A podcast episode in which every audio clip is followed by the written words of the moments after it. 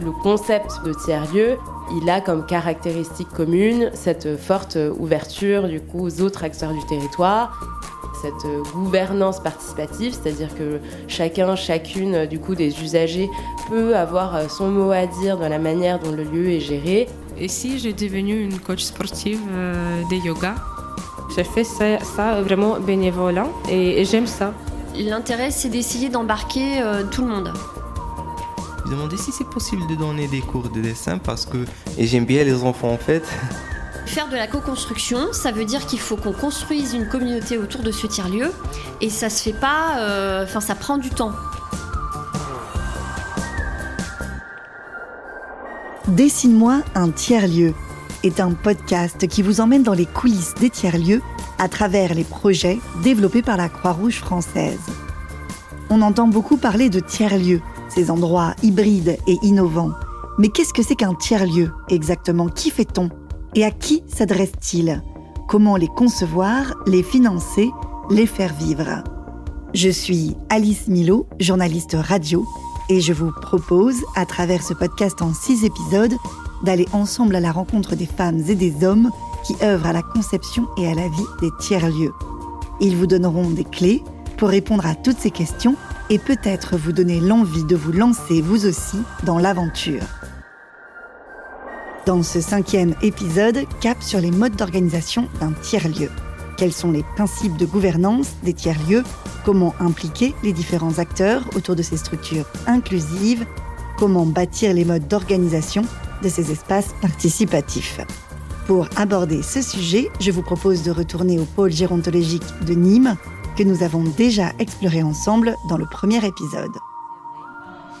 Regardez, vous la connaissez celle-là? Un taxi. Un taxi. C'est Claude François. C'est Claude François. Claude François. Vous aimez pas? Une trop danseuse, trop fille.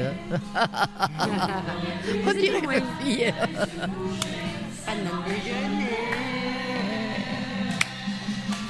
Le lundi au soleil, c'est une chose qu'on n'oubliera jamais.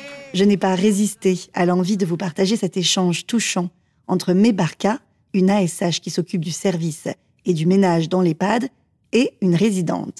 Comme on vient de l'entendre, tout le monde est invité à participer aux activités. Résidents, salariés, familles, associations locales ou bénévoles, tous participent au karaoké organisé le jour de ma visite. Mais ce qui fait tiers-lieu, c'est que tous ces acteurs sont également sollicités pour participer au processus de décision, pour élaborer la programmation des activités, par exemple.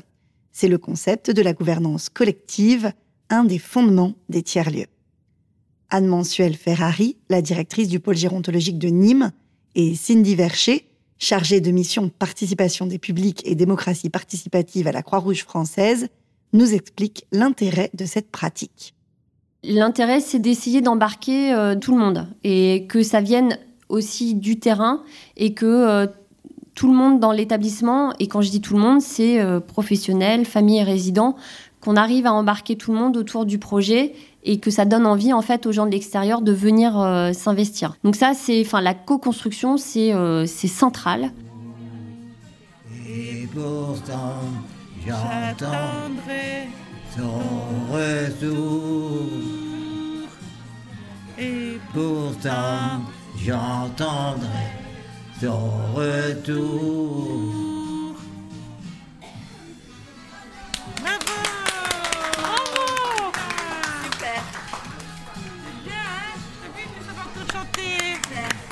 C'est vieux aussi. Ah, c'est vieux, hein Ah oui. Tu chantais de la chorale? Ah oui. Ah oui. Ah bon, il faisait partie de la chorale. Et Ah puis, bah, il chantait, et puis voilà. Je pensais plus pouvoir chanter, mais ça revient. Ça sera la Hamza. Ah, ça fait du bien? Ah oui. Ah bon. Alors je suis Cindy Verger, je suis chargée de mission participation euh, des publics et démocratie interne à la Croix-Rouge française. On est sur un espace qui est euh, co-géré, co-partagé, co-construit. En tout cas c'est l'objectif, l'ambition. Et donc dans ces composantes, euh, il y a des associations, il y a des acteurs publics et il y a des habitants. Et donc l'idée c'est quand même, enfin dans, dans ce tiers-lieu, c'est d'arriver à ce que ces composantes elles soient jusqu'au au processus de décision en fait, jusqu'à la, gouvernance où on prend des décisions de la manière dont on gère ce lieu. Après, le fait de se dire, ben, on, essaye d'impliquer toutes ces composantes, dont des publics, euh, ça peut être aussi une manière euh, très opportuniste de se dire, si on les implique dans le principe de gestion, ce sont des publics euh, qu'on fidélise aussi, qu'on va impliquer dans le lieu, dans la gestion du lieu, que les gens s'impliquent concrètement et que ça soit porté à plus de personnes. Et puis selon moi, il y a aussi un, enjeu de citoyenneté, c'est-à-dire qu'un tiers-lieu, ça s'inscrit, je l'ai dit, sur un territoire. Euh, L'idée, c'est euh, de répondre à des besoins euh, de ce territoire et que bah, ça nécessite qu'il y ait aussi toutes les composantes qui permettent de bien comprendre à quels besoins il faut répondre et donc chacun apporte ses savoirs, son expertise. Peu importe son statut au final, et c'est d'ailleurs ce que cherche à tendre ce, vers quoi cherche à tendre le tiers-lieu, c'est aussi à ce que les, gens, que les gens viennent avec leurs compétences d'habitants, de personnes accompagnées, euh, d'associations, mais qu'à un moment donné, on arrive à faire du, euh, du projet ensemble. Valoriser les compétences de tous dans la programmation, c'est un principe appliqué dans la plupart des tiers-lieux que j'ai visités. Au CHU de Tourcoing, Svetlana, que nous avons entendu dans l'épisode 3, donne des cours de yoga aux résidents. Cette Ukrainienne arrivée en France il y a sept ans est aujourd'hui salariée de la Croix-Rouge française et travaille à l'accueil de l'hôtel auprès des personnes accueillies. Cependant, elle a décidé sur son temps libre de proposer dans le tiers-lieu cette activité qu'elle adore. Ici, j'ai devenu une coach sportive euh, de yoga parce que j'ai eu beaucoup d'expérience de yoga avant. Et ici, euh, parce qu'on cherchait quelqu'un qui, qui peut donner une cours sportive, on n'a pas trouvé. Et moi, j'ai dit, OK, j'aimerais aussi euh, un petit peu changer l'air. J'ai fait ça, vraiment bénévolat et, et j'aime ça. On le fait tous ensemble et on rigole parfois parce que parfois c'est vraiment bizarre comment on fait, mais on fait que ce qu'on peut, c'est ça. Pourquoi vous prenez euh, ce temps-là? Pourquoi c'est important pour vous cet engagement? Euh, j'ai fait plus euh, connexion avec les réfugiés parce que je suis ukrainien aussi. Ça me touche cette guerre, cette euh, condition où ils, où ils vivent euh, et comment ils vivent. Et en plus, euh, oui, c'est c'est bien pour le corps, euh, c'est bien pour le cœur, plus hein, pour le cœur. Pour le corps et le cœur. Oui, c'est ça. À Templeuve, dans le deuxième centre d'hébergement d'urgence des Hauts-de-France, situé dans la périphérie de Lille, le tiers-lieu a la chance de pouvoir profiter aussi des compétences de son public, mais cette fois-ci d'une personne accueillie. C'est Hotman que vous avez entendu dans l'épisode précédent, qui propose des cours de dessin aux enfants. J'ai vu que les enfants, il y a beaucoup des enfants qui sont intéressés par euh, dessiner. Et après, j'ai demandé à, à une fille qui, est responsable par les activités ici. J'ai demandé si c'est possible de donner des cours de dessin parce que je peux communiquer avec les enfants. Et j'aime bien les enfants en fait. Ils ont accepté. Il m'a fait une affiche pour donner des cours chaque mercredi, une heure. Et on vient ici dans cette salle et on- je donne des cours, ça se passe bien. Parfois, il, il vient beaucoup des, des enfants, parfois non? Donc là, c'est les, les œuvres des derniers ateliers. Oui, c'est ça. Il y a beaucoup, les enfants, la plupart, ils dessinent drapeau ukrainien. À côté, drapeau français. Il y a les enfants qui sont talents ici. Ouais. Monsieur Michel Thor. Ah, qui veut chanter maintenant Johnny Hallyday Ah, ah, super. Réunir les talents de tous et fabriquer ensemble des espaces de partage avec des publics venus de tout horizon, c'est le pari fou des tiers-lieux, si bien illustré dans les propos de Hotman. La force du collectif est de faire émerger des projets de grande ampleur avec des bénéfices qui rayonnent loin, mais pour que cela fonctionne, cela nécessite une certaine gymnastique d'un point de vue organisationnel et logistique. Car oui, ce n'est pas une surprise que je vous annonce qu'il est plus difficile de faire à 100 que de faire à 10. Plus difficile, certes, mais plus intéressant au final aussi. Pour cela, les experts des tiers-lieux que j'ai rencontrés préconisent tous de manière unanime de travailler sous l'égide d'un coordinateur. C'est le cas à Nîmes, où le financement de ce poste clé a été rendu possible grâce à un appel à manifestation d'intérêt auquel a répondu Anne-Mansuel Ferrari, la directrice du PGN. Seule, avec tout ce que j'ai déjà à faire en tant que directrice de trois établissements, je ne peux pas porter cette dynamique. Et faire de la co-construction, ça veut dire qu'il faut qu'on construise une communauté autour de ce tiers-lieu, et ça se fait pas, euh, enfin ça prend du temps. Moi, toute seule, je peux pas le faire. Donc, euh, en fait, le directeur porte cette dynamique impulse, mais derrière, il faut impérativement qu'il y ait euh, ce coordonnateur. Et donc, qui dit poste dit euh, forcément financement, parce que ce type de poste n'est actuellement pas financé. Vous êtes très nombreux. Comment vous faites pour travailler ensemble, pour euh, décider de telle et telle activité de la... Comment vous fonctionnez? Alors, il y a eu euh, d'abord, dans la... après la phase de diagnostic, on a eu un temps de co-construction aussi des activités. On a eu la chance d'être accompagné parce qu'on avait le financement, notamment par la conférence des financeurs, un accompagnement par des designers sociaux qui nous a permis de travailler en fait sur cette co-construction d'activités et sur une première programmation euh, qui a commencé à voir le jour en septembre 2020, avec un jeu qui a été, euh, qui a été construit euh, dans le cadre de, de, ce travail-là avec les, les, designers, qui permet justement euh, bah, à toute la communauté de réfléchir ensemble avec des jeux de rôle sur qu'est-ce qu'on va se faire en se mettant à la place. Enfin, il y a des personnages qui ont été créés. Voilà, donc ce jeu, il est disponible, il est en open source, donc nous, a, on a un beau jeu en version bois, et ça nous aide à rechercher des activités. Et puis après, bah, c'est le boulot du coordonnateur qui est central en fait dans ce tiers-lieu, de, de, mettre en place des partenariats, des activités et d'avoir euh, des, activités qui sont euh, très variées. Enfin, j'insiste sur le fait que le, le coordinateur dans le tiers-lieu, il a un rôle central. Si on s'appuie sur l'exemple de la coordinatrice de l'EHPAD Indigo de Nîmes, Elodie Bahu, que vous avez pu entendre dans le premier épisode, son travail est vaste, en effet. Elodie m'a expliqué qu'elle doit laisser traîner ses oreilles partout dans la structure de telle sorte à glaner des idées chez les résidents comme chez les salariés, pour ensuite programmer des activités nouvelles, toujours en lien avec les besoins et les envies de tous. Or, les murs, son rôle est aussi de mobiliser les publics extérieurs à la structure pour les inciter à franchir la porte en tant que bénévoles, mais elle se doit aussi de tisser de nouveaux partenariats sur le territoire pour rayonner toujours plus loin. Enfin, quand les activités se déroulent, et elles sont nombreuses à l'EHPAD Indigo, Elodie est là, aussi bien les mains dans la farine qu'en train de tendre le micro de karaoké aux résidents. Être coordinateur, c'est donc un travail à plein temps qui nécessite d'avoir la passion chevillée au corps. Ce que me confirme Karine Sitt, en charge du développement territorial à la Croix-Rouge française, qui explique que sans cela, le projet peut être voué à l'échec.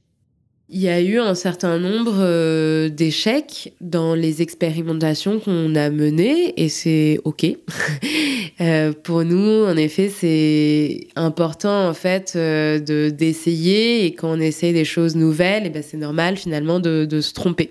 Parmi les échecs, on s'est rendu compte notamment que euh, il était très important d'avoir un portage de projet incarné très fort euh, et qu'il y fallait un peu une, une, tête de file pour organiser euh, la dynamique tiers-lieu et que sans ça, c'était très difficile euh, de pouvoir impulser de manière pérenne la dynamique. Donc, Donc, de la gouvernance, oui, mais un leader quand même. C'est ça. Donc en fait, le tiers-lieu, il se construit à la fois sur une gouvernance euh, horizontale participative, ce qui n'est pas antinomique avec le besoin de coordination, d'impulsion et la définition d'un cap. Et ça, ça passe souvent du coup par euh, une ou deux personnes qui va pouvoir incarner, mobiliser et fédérer un ensemble d'acteurs autour du projet et justement organiser cette gouvernance pour qu'elle soit la plus horizontale possible. Donc ce ne sont pas des choses antinomiques et pour nous, le fait d'avoir euh, un ou une porteur de projet euh, très investi euh, sur le projet euh, sur le moyen long terme, c'est un des facteurs clés de succès de la dynamique. Quels sont les outils euh, pour une gouvernance plus partagée?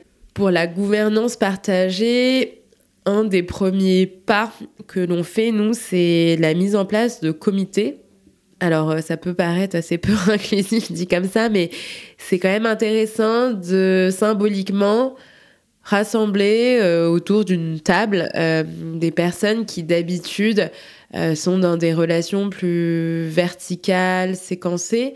Et là, c'est finalement d'organiser des instances dans, dans lesquelles sont représentés à la fois les professionnels de santé, les personnes accompagnées, des proches aidants, des partenaires, euh, des représentants du territoire, etc., qui vont ensemble co-décider euh, du coup de la vie du lieu. Et donc, euh, au-delà de la création de ces instances qui vont se réunir voilà, à intervalles réguliers, ça peut être tous les mois, tous les trois mois, en fonction de ce qui est pertinent du coup pour le tiers-lieu et de la phase de maturité dans laquelle il se trouve. C'est la manière dont on va animer du coup ces réunions-là. Et donc on a mis en place un certain nombre d'outils participatifs, d'outils ludiques euh, qui sont euh, fondés sur euh, le jeu, sur l'échange, sur la convivialité. Par exemple, au lieu de s'asseoir dans une salle de réunion autour d'une table et avec un rétroprojecteur et des slides qui défilent, euh, ce qu'on peut faire, c'est euh, des réunions euh, voilà, euh, debout autour d'un buffet, euh, avec euh, des petits questionnaires, avec euh, des petites programmations, avec euh, euh, où les gens peuvent voter par exemple avec des jetons en disant bah voilà moi si j'avais cinq jetons et bah je choisirais telle telle telle euh, programmation. Donc voilà donc c'est en fait réinventer euh, la manière dont on va euh, faire euh, euh, s'exprimer en fait les, les, personnes et, euh, faire en sorte qu'elles se sentent complètement légitimes dans cet exercice-là. C'est pas une place qu'on leur a souvent donnée et donc c'est aussi un apprentissage. Après, ce qui est important, c'est qu'on ne faut pas forcer la participation. Nous, le tiers-lieu, c'est donner la possibilité aux gens de faire euh, exercice de leur euh, capacité d'agir et de leur euh, capacité, on va dire, euh, de, de décider euh, pour elles-mêmes, mais en aucun cas, il faut les forcer à le faire. Parmi les acteurs impliqués, tous m'ont confié qu'il ne faut surtout pas oublier les acteurs publics du territoire. Région, mairie, département. Il est essentiel de prendre le temps de convaincre les collectivités locales qu'elles ont intérêt à appuyer les projets tiers-lieux. En effet, ces nouveaux espaces peuvent être des sources d'attractivité pour leur territoire et une offre d'activités complémentaires avec ce qui existe déjà. Je vous propose de retrouver Mébarka, notre aide-soignante hospitalière préférée, et une résidente qui partage toujours une chanson de Claude François. Lundi au soleil, serait mieux dans l'odeur des fouets. Ah, la coquine.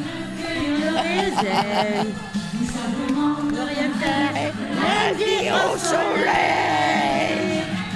Lundi au soleil. Oui, je vais aller reprendre mon travail. Je vous dis à tout à l'heure, Madame Gavache. Amusez-vous bien. Eh, Pardi. Chantez bien. Oh, parce que vous chantez très bien. Je veux pas. À tout à l'heure. Allez, à Merci, bon après-midi. hein. Euh, entre deux, vous profitez des activités qui sont ici Oui, quand je peux, oui. Quand je peux. Ça dépend de mes horaires, en fait. Là, j'avais ma pause, j'ai mangé, tout ça. Je vais bientôt reprendre. Du coup, quand il y a le karaoké, je m'arrête toujours un peu à participer parce que j'adore ça, quoi. J'aime bien, c'est un moment de partage, en fait. Et même que des fois, des fois ça m'arrive de finir un peu plus tôt. Euh, et bien, normalement, je suis censée partir. Je- quand il y a des karaokés, des choses comme ça, ou des anniversaires, je reste un peu avec eux. J'aime bien partager ce moment de convivialité. C'est important, en fait. Parce que ça change du repas Voilà, ou du quotidien ou des soins. Voilà, on est, euh, on est, euh, voilà, on est entre nous, on s'amuse, et on est content quoi. On partage quelque chose hein, ensemble, même si on partage beaucoup de choses, hein. parce que voilà, on est là, on fait notre travail, on est tous les jours ici, heureux de, heureuse hein, de, de m'occuper de mes résidents, et c'est un plaisir. Et eux aussi, d'ailleurs, parce que ça nous permet de, de danser, de chanter ensemble. Et ça, c'est quelque chose de... C'est beau. C'est vrai. Moi, je trouve que c'est beau de partager ça. On les aime, nos résidents. hein. On est content de les voir danser, chanter, rire. On est content de rire avec eux aussi. C'est un partage que je trouve qui est très, est très important. Merci pour ce que vous m'avez dit. Bon après-midi. À vous aussi. Mais Barca est un exemple d'appropriation du tiers-lieu par le personnel de la structure. De prime abord, dans un établissement de santé, on peut penser que les activités sont organisées principalement pour les résidents, les patients. Mais la dynamique même de tiers-lieu permet un changement de regard et d'opérer une organisation plus horizontale. Chacun, quel que soit son statut, peut s'investir dans les activités proposées, aussi bien en donnant son avis sur les activités qu'en y participant. Mais cet objectif d'implication de tous est l'un des plus difficiles dans les établissements médico-sociaux, à cause du turnover important qu'il y a parmi les infirmières, les aides-soignantes et les ASH. C'est ce que nous explique Elodie Bahu, coordinatrice à l'EHPAD Indigo de Nîmes. on a du personnel qui n'est là que pour un temps et du coup qui ne peut pas s'approprier le, le projet euh, tiers-lieu. Donc c'est là que c'est difficile où, Ou du coup, c'est à moi, des fois, même d'aller chercher du coup les résidents dans les chambres. Voilà, en fonction, ben, moi, de, des, des envies que j'ai pu identifier des uns des autres avec, avec l'aide bien sûr des, des, stagiaires et de l'animatrice. Mais il n'y a pas forcément de relais de la part des soignants. Voilà, il n'y a pas forcément ce relais-là parce que ben, il n'y a, pas, a pas encore ce lien qui est fait. Euh, mais euh, parce qu'elles sont pas là depuis assez longtemps, qu'elles n'ont pas compris ce que c'était que le tiers lieu. Bah, elles n'ont pas eu le temps de s'approprier parce que sur des personnes qui restent sur des CDD de, de trois mois ou qui même sont là juste en intérim, enfin c'est impossible euh, déjà rien que le temps de s'adapter à l'établissement. En plus comprendre qu'il y a un projet de tiers lieu et qu'est-ce que c'est un tiers lieu parce que ça aussi tiers lieu c'est c'est pas pas un mot euh, connu du grand public. Donc cette partie-là fait partie aussi des difficultés un peu euh, sur le tiers lieu et on, réfléchit du coup à une sorte de livret d'accueil où malgré tout euh, les soignants pourraient pourraient avoir tous les éléments en main. Et si justement ils ont cette envie-là de s'impliquer dans, cette partie animation, j'ai envie de dire vie aussi, ils auraient cette opportunité-là de savoir à qui s'adresser et, et, comment, voilà, comment ils pourraient y contribuer. Cette difficulté s'inscrit dans un défi plus large, qui est commun à tous les tiers-lieux, quelle que soit la typologie de la structure d'ailleurs. C'est la mobilisation des publics, notamment quand il s'agit de personnes avec des difficultés cognitives, motrices, comme au centre Richelieu de La Rochelle, que l'on a découvert dans l'épisode 2, ou bien avec lesquelles il existe une barrière de la langue, comme les personnes déplacées d'Ukraine, accueillies dans les tiers-lieux des Hauts-de-France, que vous avez entendu dans les épisodes 3 et 4. Ces contraintes obligent à être créatif pour trouver des formats qui vont faciliter l'implication de tous dans ces démarches participatives. Karine Sitt vous en donne quelques exemples quand on va travailler sur un aménagement de chantier participatif et qu'on va demander à des personnes euh, âgées du coup d'un EHPAD euh, de repeindre les murs, de monter des meubles, etc., on se rend compte qu'il faut bien qu'on adapte en fait les moyens de cette participation. On peut pas simplement leur donner un pinceau et leur dire ben voilà, euh, mets ton tablier, le mur est par ici. Le but en fait c'est de twister un petit peu la manière dont on va mener un chantier participatif, de sorte que ces personnes-là se sentent légitimes et capables d'y participer. Et nous, ce qu'on a fait de manière très concrète, par exemple, c'est que on a transformé les déambulateurs euh, des personnes euh, en euh, outils de peinture. Donc, on a mis des éponges géantes en fait au pied des déambulateurs, éponges que les personnes pouvaient tremper dans des bacs de peinture. Et ensuite, du coup, en se déplaçant, elles faisaient donc des ronds de peinture sur une frise et la frise ensuite a été déployée sur le tiers-lieu mobile. Donc voilà, donc c'est comment est-ce qu'on trouve des formats un peu malins euh, pour que on puisse aussi euh, prendre en compte bah, les contraintes que ces personnes vulnérables en fait euh, ont et faciliter l'appropriation de cette démarche participative.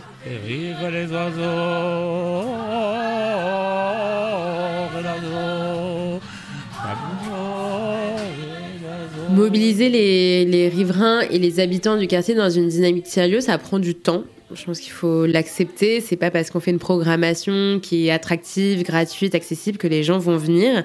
Et il faut accepter qu'au début, euh, peut-être qu'il y aura que deux, trois, quatre personnes et faire confiance dans le fait que si les ateliers se passent bien et que si on a une communication régulière avec un nombre euh, du coup d'associations important, ce nombre va augmenter petit à petit. Donc ça c'est une première chose, accepter que ça prend le temps et, que parfois bah il y aura personne et c'est pas grave.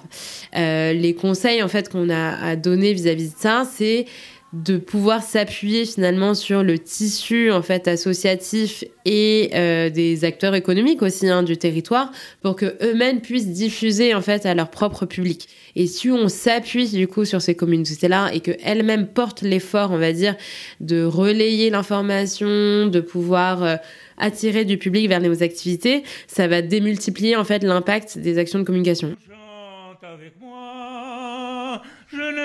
que toi, que toi. Je connais plus les paroles après, hein.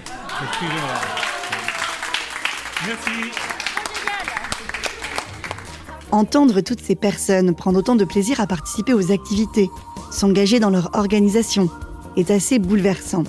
Ce que je retiens de ces rencontres et de la notion de gouvernance partagée, c'est que pour aboutir à un fonctionnement horizontal, qui permet ces magnifiques échanges et cette convivialité, il faut donner à tous la possibilité de s'impliquer, de participer à l'organisation des activités des tiers-lieux.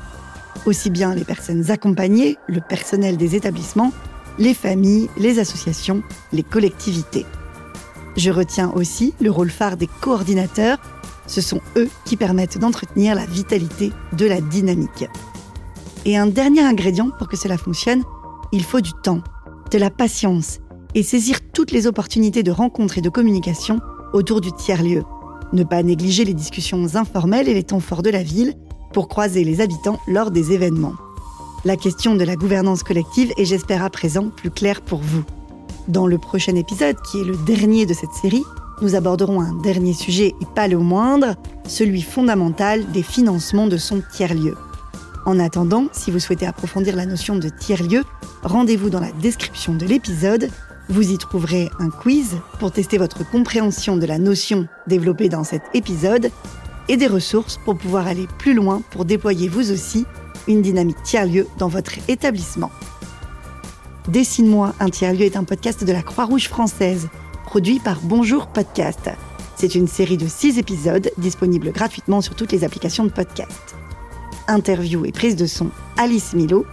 Réalisation Mélanie Hong. Mixage Benjamin Roy. Tournage réalisé grâce au soutien de la Fondation Total Énergie.